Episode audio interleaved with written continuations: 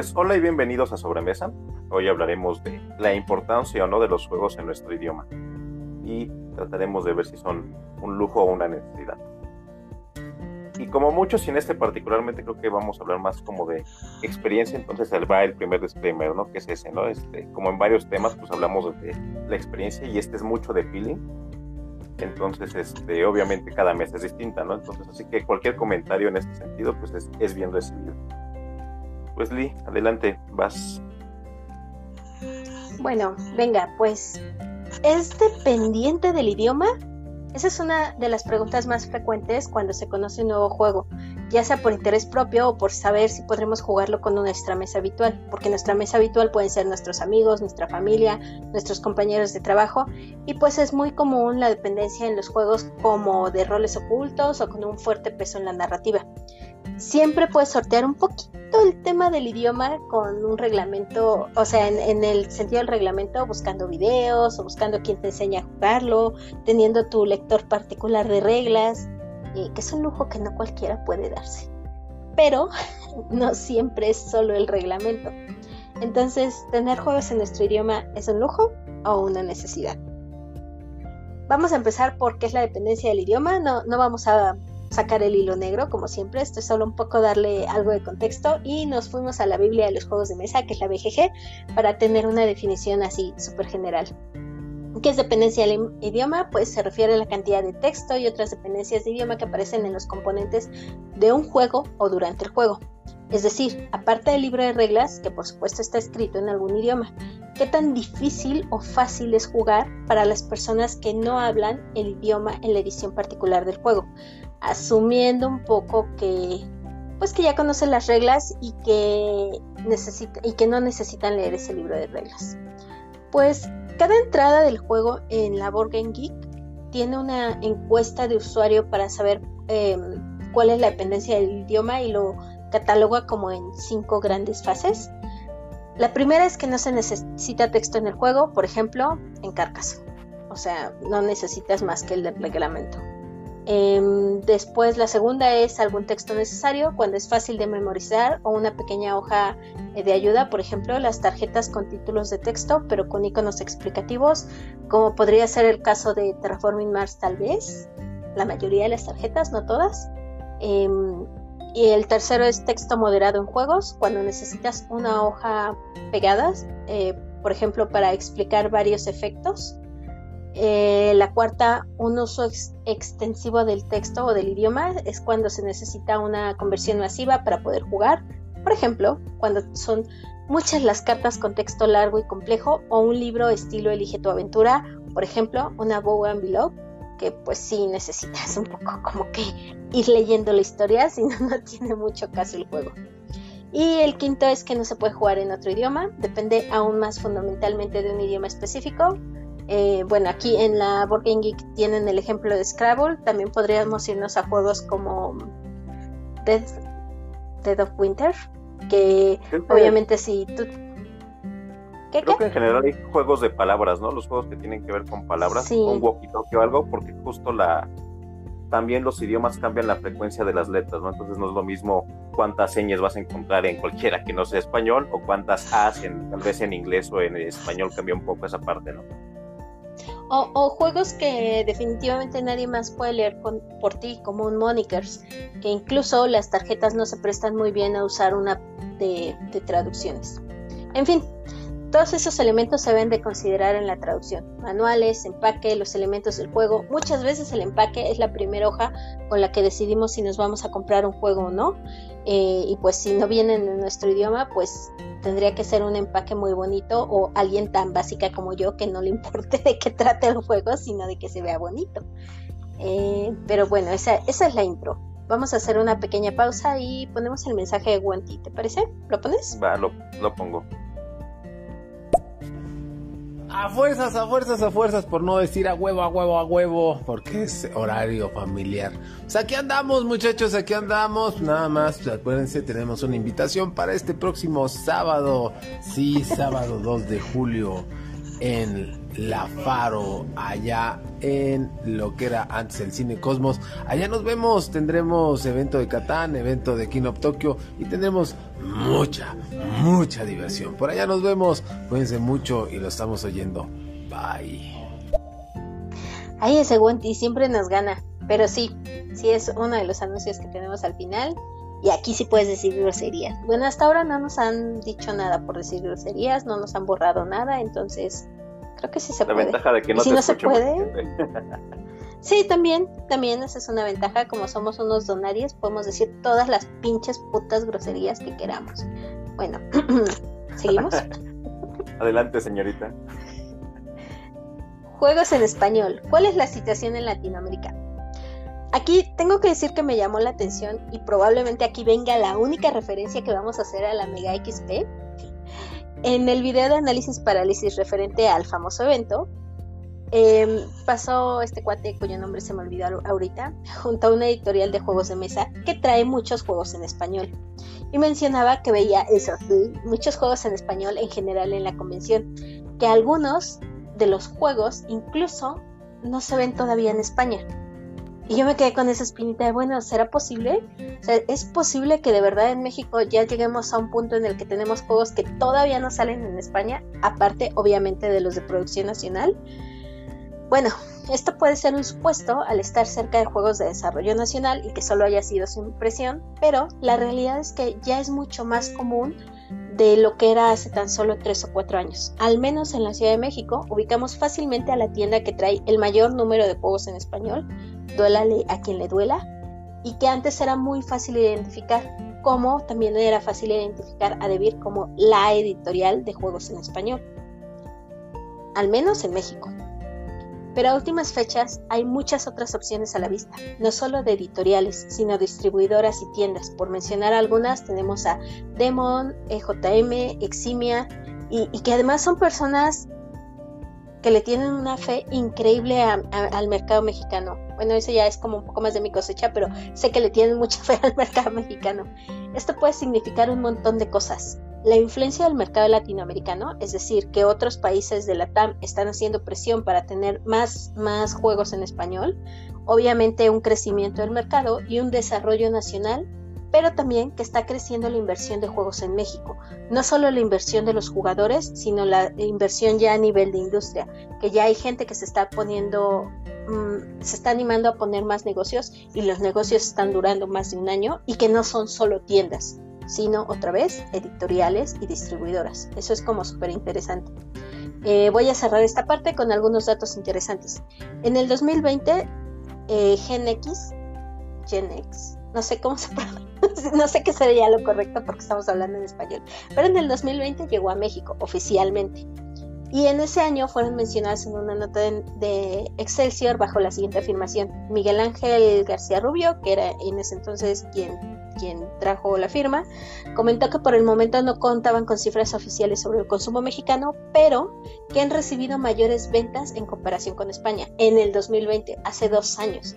Ese mismo año, Asmodi dijo que aumentó sus ventas en un 22% el número de clientes en Chile. Y en España el crecimiento fue del 200%. En Reino Unido fue del 240%, o sea, todavía fue un poquito más grande en inglés, pero el pronóstico para entre el 2021 y el 2027 es que el 18% eh, iba a haber un crecimiento constante del 18% anual. Eso quiere decir 47.830 millones de dólares en el 2027. Eh, no puse la nota ahí, Ramses, perdón, pero son dólares, ya lo revisé.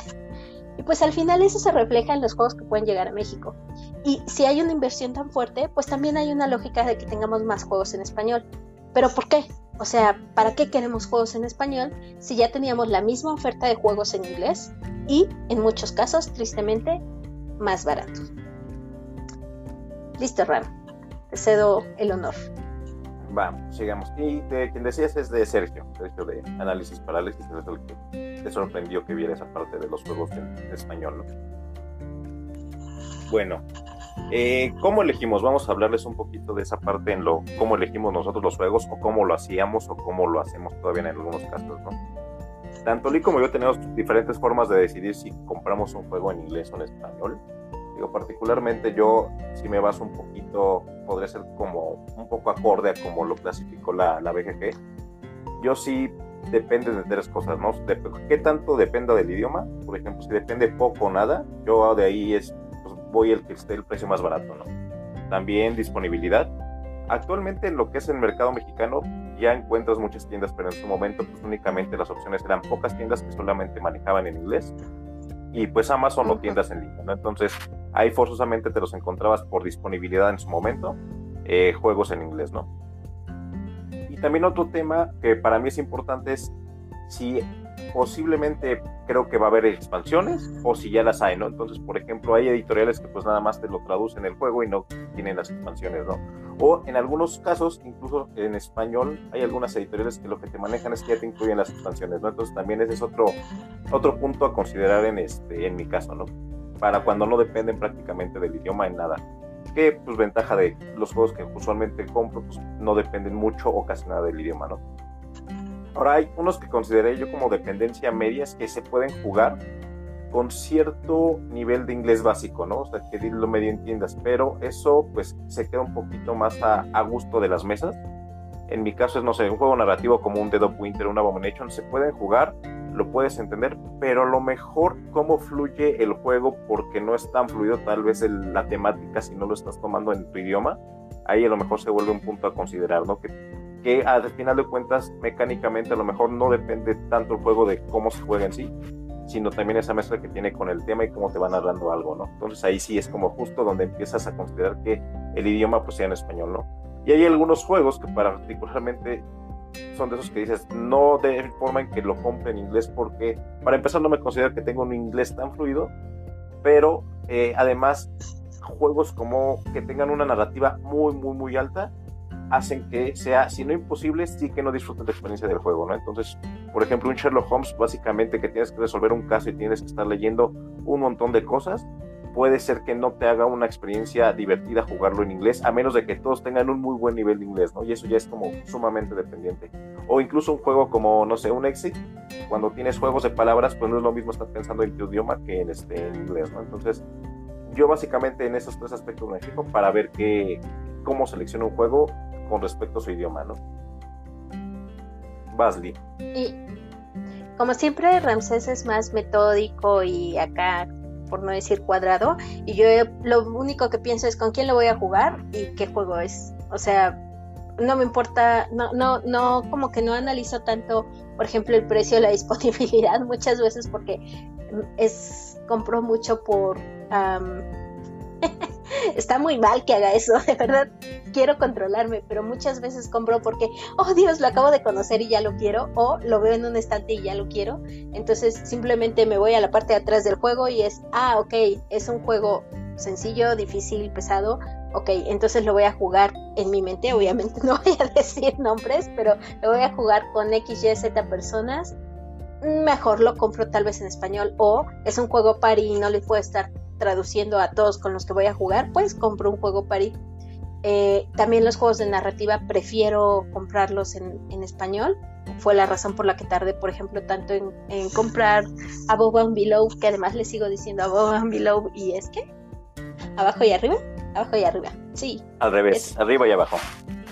Ah, arriba y abajo, vean, ni siquiera me sé la traducción, pero yo más bien pienso eso, o sea, inmediatamente con quién lo voy a jugar, y aún así eh, muchas veces creo que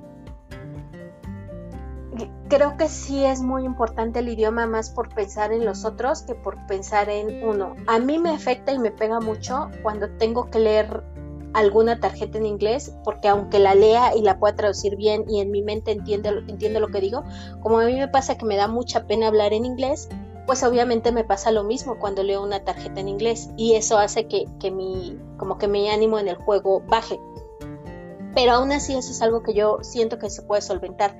Lo que sí no se puede solventar, al menos a mi gusto, es que estemos jugando un juego de roles ocultos y alguien más le tenga que leer la tarjeta.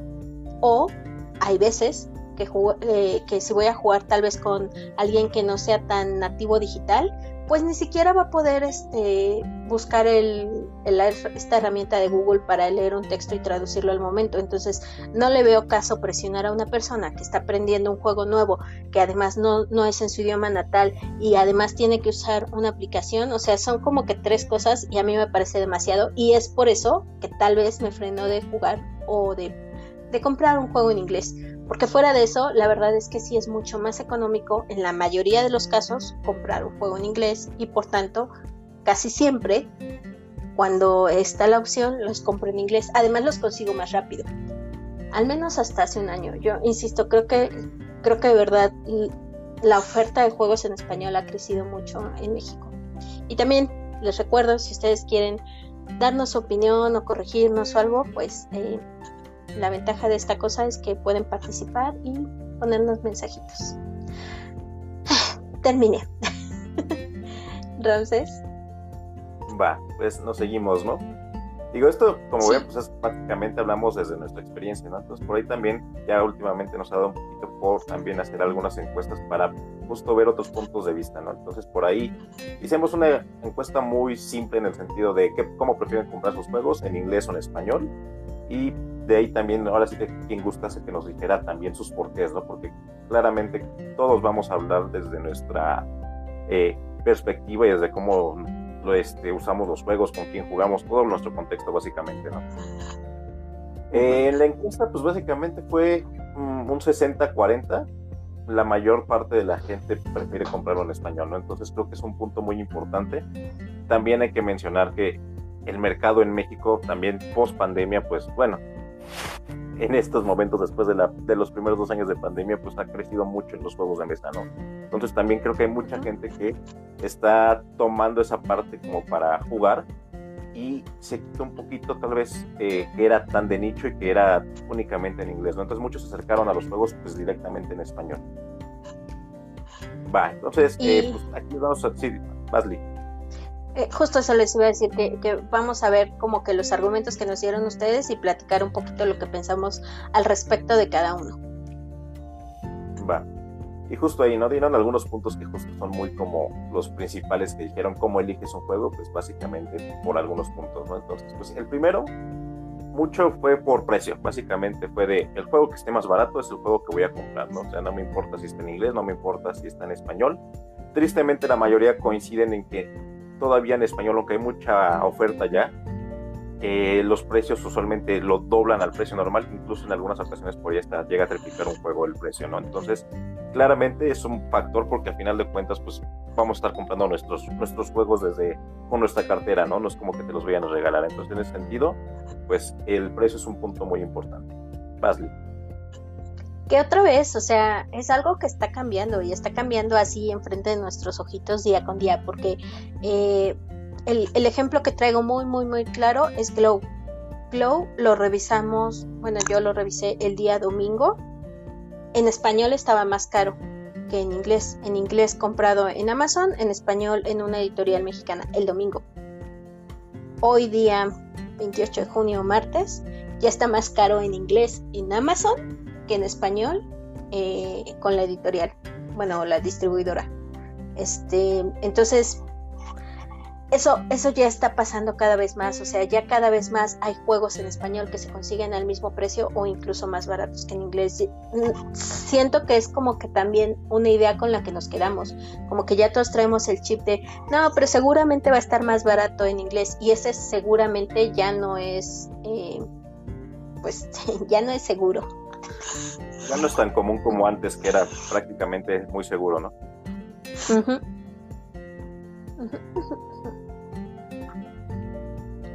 Va, pues siguiente punto. Digo, ahí sí un poquito como lo que yo decía, la parte de... Se preguntaban qué tan dependiente o no era del idioma. Y a partir de eso justo, ¿no? O sea, si no depende durante el juego, pues, se prefería en inglés, pero mucho relacionado con que son más baratos. Entonces, si es esa dependencia, es de, pues, si no depende, en inglés por barato, ¿no? Entonces fue como que lo que más este, coincidieron muchas personas con respecto a la dependencia y el precio.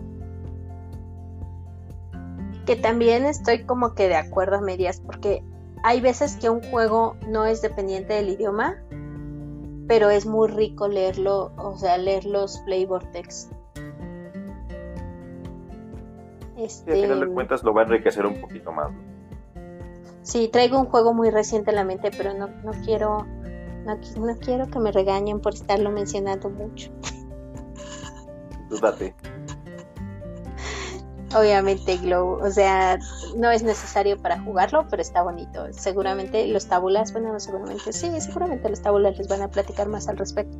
Pero el mismo Terraforming Mars, o sea, el hecho de que, de que algunos de los textitos tengan tengan referencias a culturas sci-fi, o sea, es algo bonito y es algo que te estás perdiendo el juego por solo ver los símbolos. Va, pues siguiente.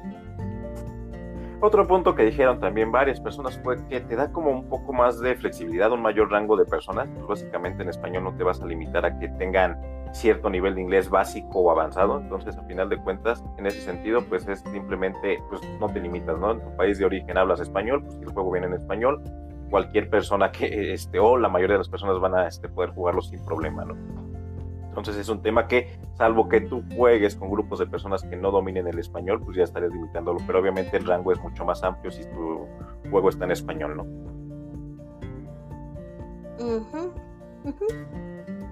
A menos de que lo juegues en el grupo de inglés. Eh, ajá, justo con eso. O en el caso del mob que de repente llegan personas este, que no dominan el español, entonces también podría aplicar si el juego depende mucho del idioma, Pero ya son casos mucho más particulares.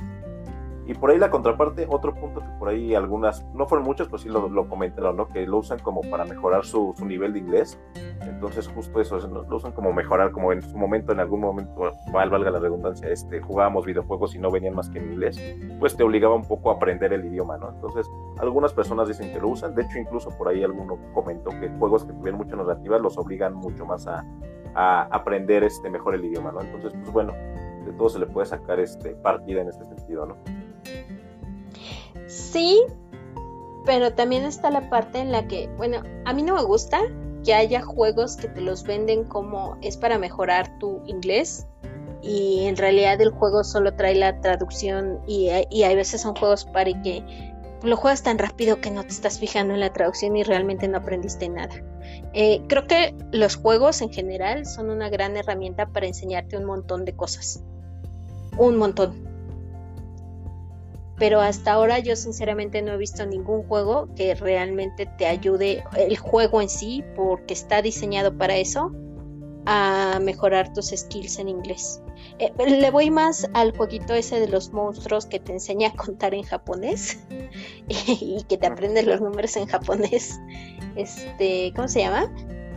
No, cómo se llama. si alguien se acuerda. Pero ese, ese se me hace más creo que esto sí depende mucho más de, del uso que le quieras dar, ¿no? A final de cuentas. O sea, si juegas un juego totalmente narrativo con mucho tema, o sea, sí estás obligado a, si lo quieres jugar, forzosamente mejorar tu nivel, ¿no? Pero eso sí creo que es pues justo ya como sacarle provecho y la mayoría de las personas no entra en este tipo de, de, este, de ventaja que le ven a los juegos, ¿no? Pero depende de la persona, ¿no? Del juego. Sí, no, no, por eso, ahí es totalmente más de, de las personas y, es, y si te diste cuenta también de las que lo comentaron, fue mínima la cantidad de personas que comentaron esa parte, ¿no? O sea, creo que es una forma que lo pueden hacer y depende mucho de la persona más que del juego en sí, ¿no? Es como obligarte un poquito.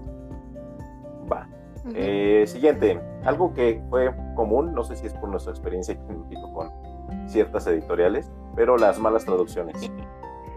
Las malas traducciones fue de los que varios se quejaron, me ha tocado, muchos dicen que por eso prefieren el inglés, algunos decían que el, idioma original, que en este caso a veces no es el inglés, muchas veces, pero sí hay quejas de malas traducciones y es cierto, en ese sentido, sí nos ha tocado eh, traducciones, si no malas como tal, por lo menos que quedan a deber algunas cositas con ciertos términos que en inglés son más claros que, que en español, ¿no? Eh, el clásico que en el reglamento en español te dice puedes eh, y te queda la duda así de es de puedo hacer esta acción o debo de hacer esta acción y tienes que irte al manual para ver si dice may, should o no sé, cualquiera de sus montones de opciones. Eso, por ejemplo, también los físicos de ronda y turno, Como que en, inglés rara vez te confunde eso y en español es muy seguido. Entonces, no sé, recuerdo ahorita un Marco Polo que es de ¿qué? ¿Qué es una ronda? ¿Cuál es el turno? Ya no tengo idea qué es, ¿no? Porque lo justo lo dejan muy como, no sé, no es, no es lo más claro. Basley. Que ahí permíteme, permíteme clavarme un poco más porque hay otro tema. Hay una mala traducción mezclada con una mala calidad de juego. Em, ¿A qué me refiero? O sea, eh, tratando de buscarles un poquito de datos o de información para esta plática, eh, caí con una empresa que se dedica a hacer traducciones de juegos para los juegos de mesa. Específicamente ese es como que uno de sus servicios importantes. Eh, y tiene la misma página en español, en inglés, en japonés, en chino, en ruso, y bueno, a eso se dedican y te dicen, no, pues es importante por X, Y, Z y el costo incluye esto y el otro. Y, si les escribes, te contestan en, el idioma en el que les escribas. O sea, se ven bastante profesionales. Pero es eso, son profesionales. Y muchas veces, lamentablemente, nos enfrentamos a, a, malas traducciones porque se les hizo fácil decir, ay, pues que me lo traduzca mi amigo, o lo traduzco, la verdad, que a veces parece con Google Translate, eh, y entonces es una mala traducción por alguien que tal vez no está dedicado a los juegos de mesa, que no va a conocer mucho de la terminología y que no le importa traducirlo así en, que le da igual un español de España a un español este latinoamericano. Y la verdad es que yo creo que sí afecta. Venga, Ramón. Y agregando también esa parte, no sé si es una persona que a lo mejor no juega y lo va a traducir, hay términos que son muy difíciles de traducir, ¿no? O sea, ¿cómo traduces draft, por ejemplo, ¿no? Entonces hay cuestiones que sí son, como dicen, son, demasiado técnicas para hacer una buena traducción y que quede claro en el reglamento, ¿no? Entonces es justo eso, agrégale todo eso, esos factores que tiene una traducción. ¿Ponemos el mensaje? Adelante. Híjole, ahí sí estoy en desacuerdo con Lee, en lo que dijo de que hay juegos que no te ayudan, porque por ejemplo yo en mis clases de inglés eh, utilizábamos mucho el Anomia, así se llama el juego, Anomia, y es un juego que utilizábamos para hacer relaciones de palabras en inglés y nos ayudaba mucho. De hecho igual tengo el Codenames, bueno el código secreto, en inglés, en espera de volver a mis clases de inglés para llevarlo y ahora jugar código secreto en inglés. Que tal vez me hace falta jugar más, pero te digo, o sea, yo, yo, yo en lo personal no he conocido uno que realmente me ayude a, me ayuda a conocer algunas palabras, pero, o sea, escuchar una canción me ayuda a conocer nuevas palabras en inglés. No, no he conocido un juego que esté dedicado a eso, pero voy a probar el que mencionas. Si me lo prestas, te lo agradecería mucho. Creo que en general justo es como para más palabras, ¿no? En este vocabulario sobre todo. Sí. bueno, que habría que buscar, ¿no? Está, está, por el acento, que ejemplo en español, ¿no? No sé si haya alguno ah, también similar que sirva para, este, para otro idioma, ¿no? Sí, ponle acento te ayuda a escribir mejor en español. Que hay veces que también es eso, o sea, no sé hablar en español, menos voy a saber hablar en inglés a veces.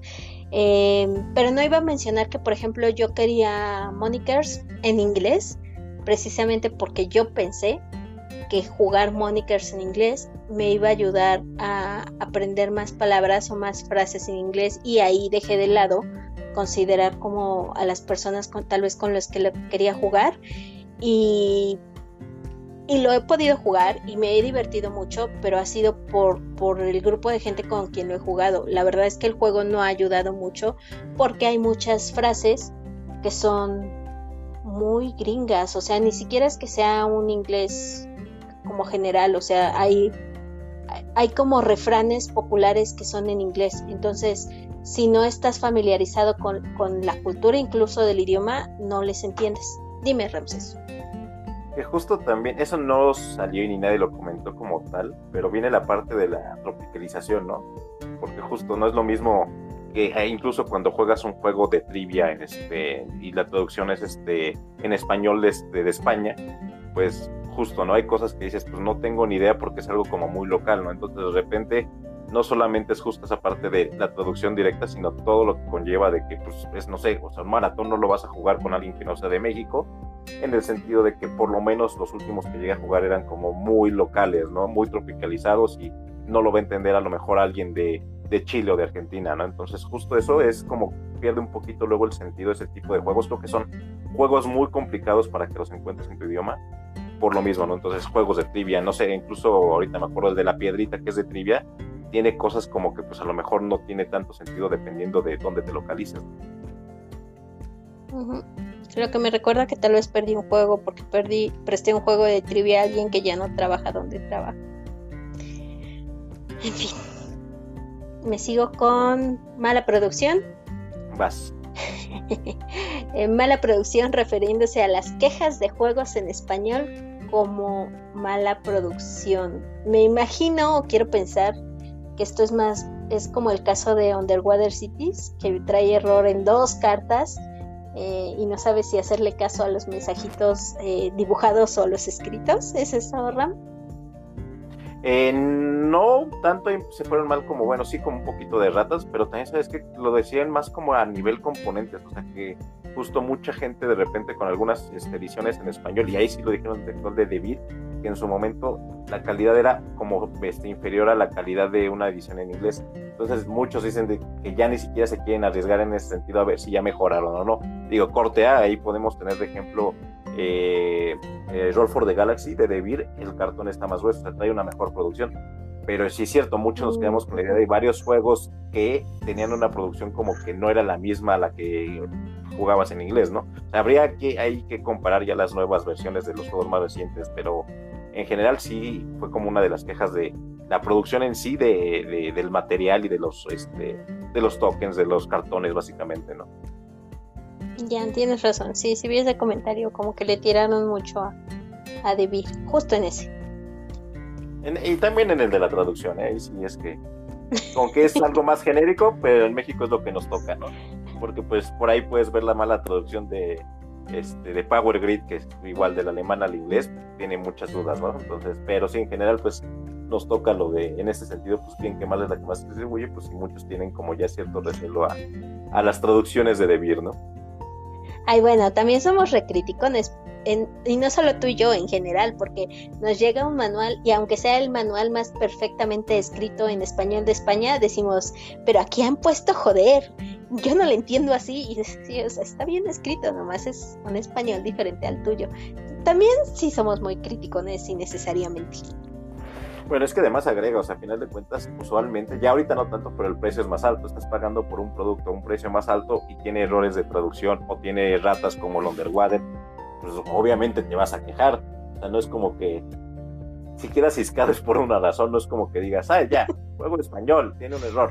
Pues no, o sea, ya parece chiste, pero pues no sé, por ejemplo, con Art Nova estaban diciendo, ay, a ver, no tiene alguna errata, porque también, por ejemplo, maldito Gamesite tiene sus, ya tiene su famita de que de repente, pues, saca juegos con errores, ¿no? Entonces, pues sí, también, ¿no? O sea, Arrakis con este Underwater, pues también luego te hace pensártelo dos veces si lo quieres en español o te estás esperando, ¿no? No vayamos allá, la producción del Carcassonne de aniversario, pues hubo muchas quejas también, ¿no? o sea, entonces, no es que o sea, uno se cisca, pero no fue porque, ay, ya, o sea, viene en español y te sale el malinchismo, ¿no? O sea, pues básicamente porque hay una razón de ser de que hubo fallas en producciones, traducciones que te dejan pensando si lo quieres comprar realmente o no en español, ¿no? Que luego de maldito no... Producción y traducción. Te iba a decir que luego de maldito no sé si es porque lo saca tan rápido hay, hay unos juegos que lo saca, o sea, nadie lo tenía en español y lo saca en cuestión de meses y dices, lo sacó muy, muy rápido, son muy, muy, muy buenos o déjame buscarle rata. Pues eh, luego lo sacan al mismo tiempo que sale en inglés o en su versión original, entonces pues sí, pues hay una chamba de traducción que pues les puede ir, pero pues a final de cuentas si estás pagando por un producto, pues quieres que esté bien, ¿no? A final de cuentas, entonces pues sí entiendo el punto de las malas traducciones y mala producción. Va, pues sigamos, ¿no? Eh, precio de reventa fue algo que a mí la verdad nunca me había pasado por la, por la mente y además encontramos dos posturas diferentes. Entonces, algunos consideran que en inglés es mucho más vendible un juego, ¿no? Entonces por ahí comentaron que pues sí, en inglés para poder, si cualquier cosa, pues poderlo revender. Y en algunos otros casos por ahí comentaron que un Kickstarter en español es mejor para revenderlo porque pues son difíciles de conseguir, ¿no? Entonces, pues, mira, son dos puntos que la neta yo sí no tenía ni, ni por la cabeza que me hubiera pasado de pensar, tal vez porque tampoco soy, soy muy apegado a mis juegos, no los vendo fácil. Pero sí, justo eh, piensan en la reventa y también es un factor a, a considerar, ¿no? Pero sí pasa, porque, o sea, como tú dices, eres muy apegado, pero ¿no te ha pasado que vas a vender un juego y te preguntan luego, luego, ¿está en inglés o en español? ¿Qué versión es? Sí, sí, sí. Y hay juegos que, como dependen más del idioma, es todavía más importante para venderlo, ¿no? Pero no es algo que lo hubiera, porque además, si te das cuenta, están las dos posturas, ¿no? Tanto en inglés para consideran que puede ser más vendible o en un Kickstarter en español, ¿no? Entonces, creo que se queda muy abierto en ese sentido. Lo que me sorprende más bien es el tema de español, de que el Kickstarter en español porque se revende mejor y no lo había pensado, pero sí me parece como, o sea, ya, ya que lo mencionan, ah, pues sí, obvio, porque hay Kickstarters que ni siquiera llegan a México, entonces obviamente si lo tienen en español se les va a vender mejor y se les va a vender al precio que, casi casi que al precio que quieran, precisamente porque ni siquiera llegan a México, porque hay editoriales que ya no nos quieren no, esos Kickstarter, sobre todo que son muy narrativos, pues sí tiene mucho más sentido. Que corte A también ahí un Kickstarter en español usualmente no siempre se mandan igual que el de inglés, ¿no? Entonces si lo quieres rápido, pues en español no te quita esa opción, pero pues, sí, si lo piensas a futuro como algo que puedas vender, pues ya cobra un poquito más de valor que está en español tal vez. Excepto los Kickstarters de producción nacional. bueno, esos hay ratas hasta no importa el idioma, pero bueno. Ok. Es, eso, es, para otro día. sí, sí, me aguanté. Eh, otro punto, disponibilidad. Eh, no lo mencionan mucho, creo que por ahí Rano fue el que lo comentaba que hay mayor disponibilidad de juegos en inglés por la cercanía con el mercado de Estados Unidos. Y pues es cierto, ¿no? Amazon, Amazon México ya, incluso ya tienen su stock de que te lo manda al día siguiente juegos este, que están en inglés. Entonces, pues, además de precios, es de, pues, si lo quieres al día siguiente prácticamente está aquí usualmente también la mayoría de las tiendas pues, tenían un, así que su stock de juegos en inglés pues, también es como que más fácil porque pues al final de cuentas supongo que estos distribuidores son más cercanos y más fáciles de, este, Estados Unidos de cercano. Entonces en ese sentido, usualmente la disponibilidad de los juegos en inglés era mucho más fácil conseguirla, ¿no? hay juegos que simplemente a veces ni siquiera había versiones en, en inglés, ¿no? O sea, por ejemplo, ahorita, no sé, un Yokohama, eh, pues tiene años que salió en inglés y en español, digamos que tiene, es relativamente reciente, ¿no? Entonces, pues a lo mejor ni siquiera está la traducción, ¿no? Entonces, esa disponibilidad, pues sí, obviamente te va a abrir este. En inglés creo que son como que lo más fácil de conseguir a nivel mundial. Que también hay otra cosa con la disponibilidad. Si se trata de un juego tipo eh, Game of Thrones, el juego de cartas, si lo consigues en inglés, o, más bien si lo consigues en español y luego quieres una, un siguiente deck eh, igual en español, va a ser mucho más difícil que lo encuentres a que si lo compras en inglés y pues ya el resto de los, las expansiones eh, hay mayoría en inglés y lo vas a poder completar o conseguir más fácil.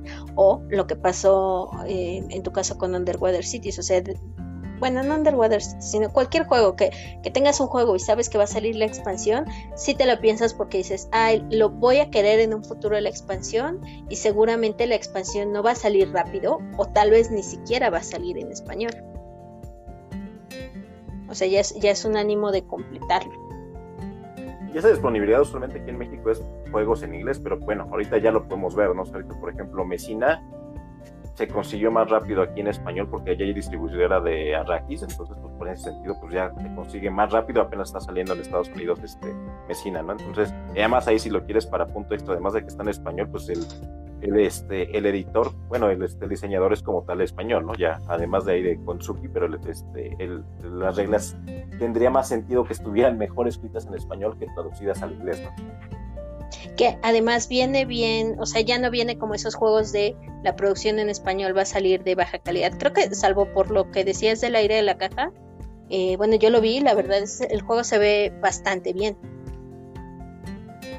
Sí, el juego que hay un poquito que lo que me ha tocado que si nos ponemos exquisitos, el, al destroquelarlo no está tan fácil destroquelarlo como algunos otros juegos, pero pues no es, no es mucho tema, la verdad es que está bien de, en calidad, o sea, de lo que pude abrirlo y revisarlo, ya está bien. Las reglas ya las leí, no las he podido jugar, pero por ejemplo, las, eh, no les encontré algo que me causara dudas, están muy claras, los ejemplos están claros, Entonces, por lo menos ahorita en ese sentido, pues no he encontrado ningún tema con, con este Mesina, ¿no? Pero pues también es justo, cada, con cada editorial de repente tienes diferentes eh, experiencias, ¿no?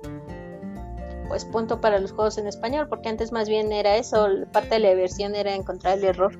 El que yo ayer abrí uno que se llama Colonias Cósmicas, que compré así como porque no lo conocía.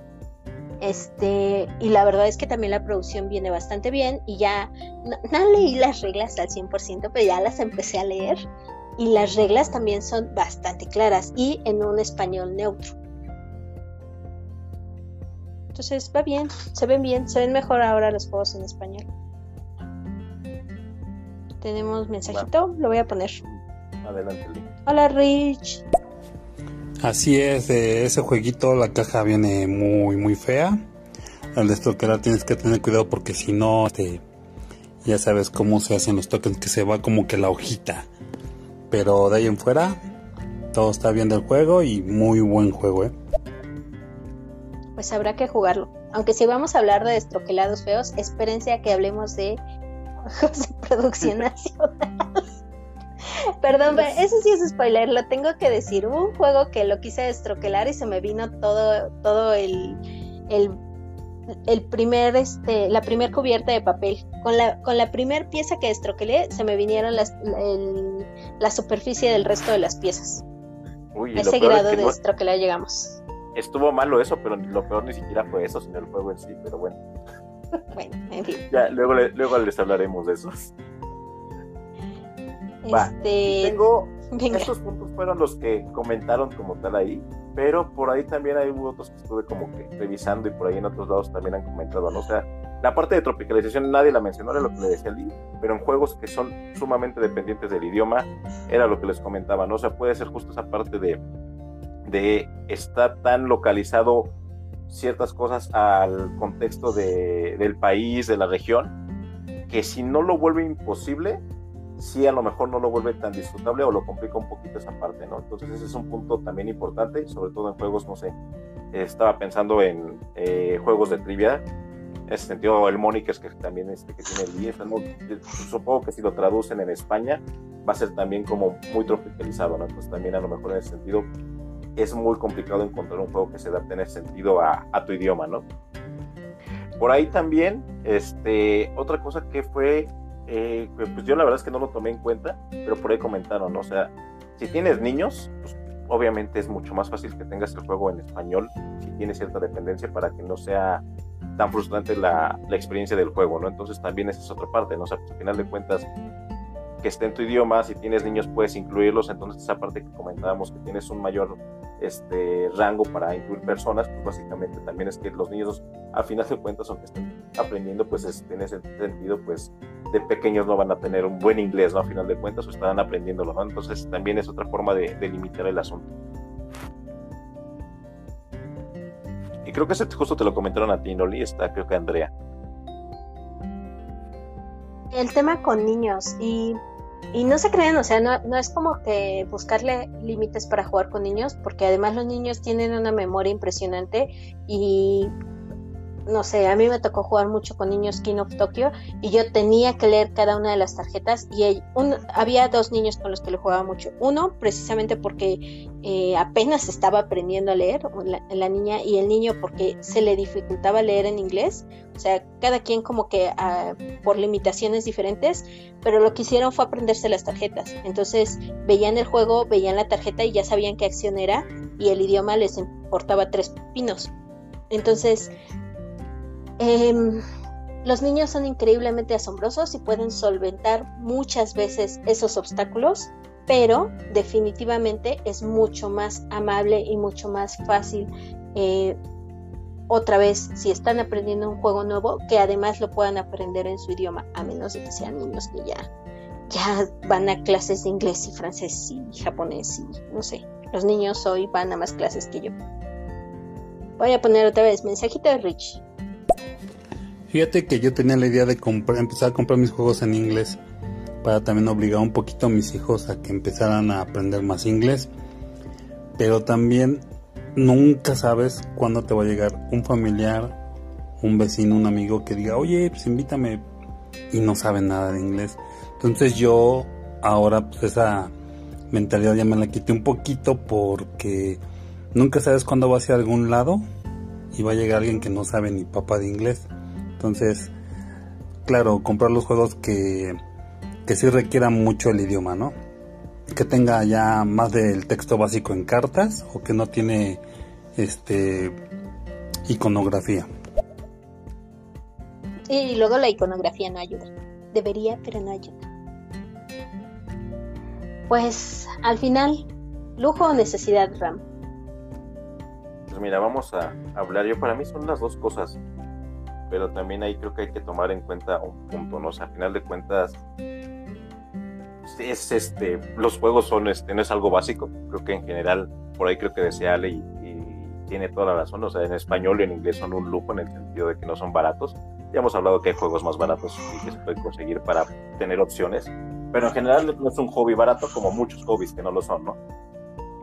Entonces, pues también creo que ahí habría que hablar desde, desde el privilegio que cada quien tiene, ¿no? A final de cuentas, eh, nuestros grupos de juego usuales no tenemos un tema nosotros particularmente con que eh, los juegos que no dependan del idioma o que dependan poco, pues que puedan ser en inglés, no sé, eh, llámese un mob, llámese eh, Valderas, llámese eh, la familia en general, pues no es como tan complicado, ¿no? En mi caso, no sé, tal vez a lo mejor con mi mamá si fue un Codenames, pues es mejor que lo tenga en español, pero también se puede jugar, ¿no? O hacerle justo lo que dices, una hojita de ayuda si voy a jugar un, un, este, un love letter, ¿no? Entonces, creo que eh, es un tema que a fin de cuentas todos los vamos a hablar desde nuestro privilegio, porque pues saber poco mucho inglés ya es una ventaja que muchas personas a lo mejor no tienen. Digo, ahorita este, lo que decía Rich, ¿no? No sabes en qué momento vas a llegar con una persona que el inglés sea una limitante para que juegue. Y obviamente no lo vas a hacer queriendo, pero si tu juego viene en inglés y, tiene cartas o tiene algún texto que es muy dependiente, pues estarías excluyéndola a esa persona de jugar, ¿no? O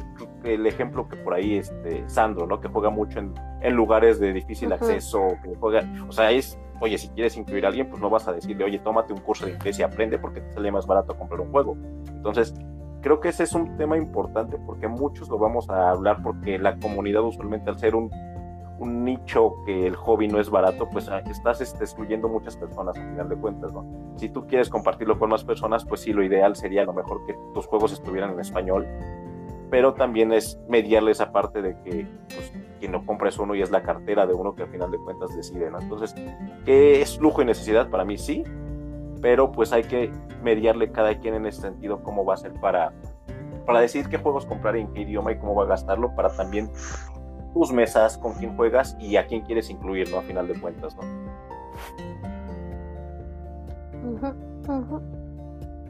Va, pues deja, pongo mensajito y ahorita te sigues, va. Hola Sandra. Sí.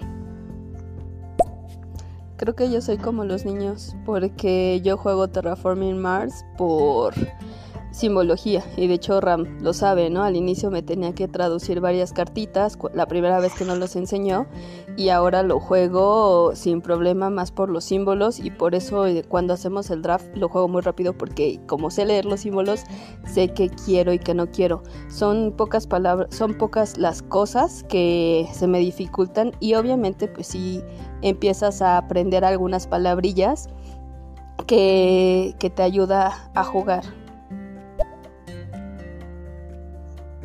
Sí, yo, yo creo. Yo creo que aún teniendo algún conocimiento básico de inglés, al menos en mi caso, hay veces que te dejas ir más por los símbolos como, como Sandra y que, eh, y, que disfrutas el juego y, y, no siempre lo estás leyendo y por tanto no siempre lo estás traduciendo. Que en teoría, sí, sabes inglés, debe, no, la onda no es traducir, sino pensar en inglés tal vez ya no sé pensar en inglés. No, que además, ahí sí no sé, el punto de, de, los juegos es que disfrutes y te concentres en el juego y que no sea Ajá. un extra el idioma, ¿no? O sea, la verdad es que en ese sentido es concentrarse en lo que estás haciendo como tal del juego, ¿no? Y si se vuelve una barrera, a final de cuentas, mucha o poca, pues es un tema a considerar. Digo, la mayoría que conoce sabe que yo la mayoría de los juegos los tengo en inglés. Afortunadamente, la mayoría no dependen mucho del idioma o casi nada, pero sí es un tema que puede hacer que la experiencia se vuelva, en vez de divertida, frustrante, ¿no? Entonces sí es algo que se debe de considerar, pero pues sí, obviamente cada quien desde su, desde, de, ahora sí que desde su privilegio, desde su perspectiva y desde con quien juega, ¿no? Creo que sí te puede ayudar a mejorar tu inglés, pero no es, muchas veces no es el objetivo del juego, no sé. Em, como que yéndome al final, yo, yo hasta hace algunos años decía que más bien em, juegos en español era algo innecesario, ni siquiera un lujo, o sea, era completamente innecesario porque teníamos acceso a ellos en inglés. Eh, y creo que, como dice Ram, o sea, yo hablaba desde mi privilegio porque si bien no hablo muy buen inglés, lo puedo entender, o sea, podía leer un reglamento y entenderlo. Eh, y eso es una forma, creo, muy inconsciente de pensar, porque es eso, también tienes que pensar en la mesa, también tienes que pensar también con quién vas a disfrutar el hobby y qué afortunados los que pueden sentarse en una mesa y decir que todos los compañeros de mesa hablan inglés, pero no todos estamos en esa situación. Y, además, eh, tú piensas que tienes buen nivel de inglés hasta que te topas con alguien que te corrige o que se ríe por cómo pronuncias el inglés y dices, ah, pues entonces mi inglés no era tan bueno y a veces sí me siento más cómoda leyendo un reglamento o jugando un juego en español. Em, así que ahora mi postura es que creo que los juegos en español son una necesidad, son una opción necesaria para una población que es principalmente de, pues que son hablantes de español. Em, y si nos fuéramos a vivir a algún país donde el idioma principal es otro, también creo que sería necesario para ellos. Si me voy a un país donde hay dos opciones de idioma, bueno, ahí te diría, pues muy probablemente tienes que atinarle a uno de los dos. Eh, pero, pero en México, donde la mayoría hablamos español, donde tampoco tenemos tan buen nivel de inglés, donde además estamos hablando de que queremos empezar a que queremos que el hobby crezca y queremos compartirlo con las personas, y queremos compartirlo con niños, y queremos compartirlo con familiares, sí son una necesidad. Y son una necesidad cara, eh, y que ojalá sigan bajando los precios y sigan trayendo más distribuidores y más eh, editoriales y más opciones de juegos en español.